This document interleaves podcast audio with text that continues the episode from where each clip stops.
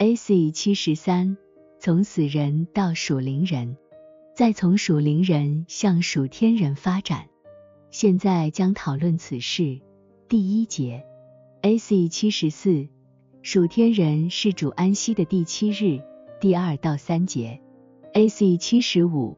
他的记忆知识和推理能力被描述为从地上腾的雾气所滋润的草木菜蔬。第五到六节，AC 七十六，生命的气息吹进他来描述他的生命。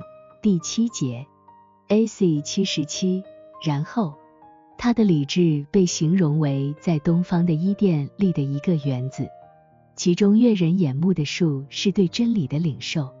好做食物的树是对良善的领受，生命树代表爱，知识树代表信仰。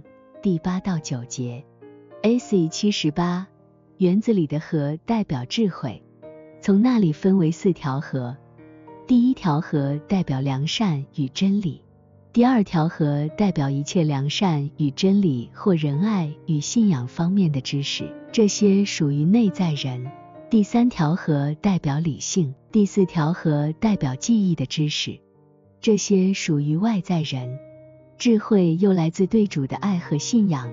第十到十四节，AC 七十九，属天人就是这样一座园子，尽管它可以自由享用园中的一切，但不可据为己有，因为这园子是主的。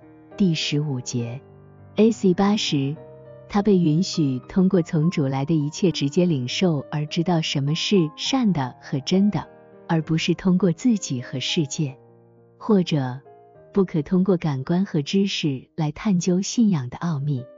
通过这些，他的属天性质会死亡。第十六到十七节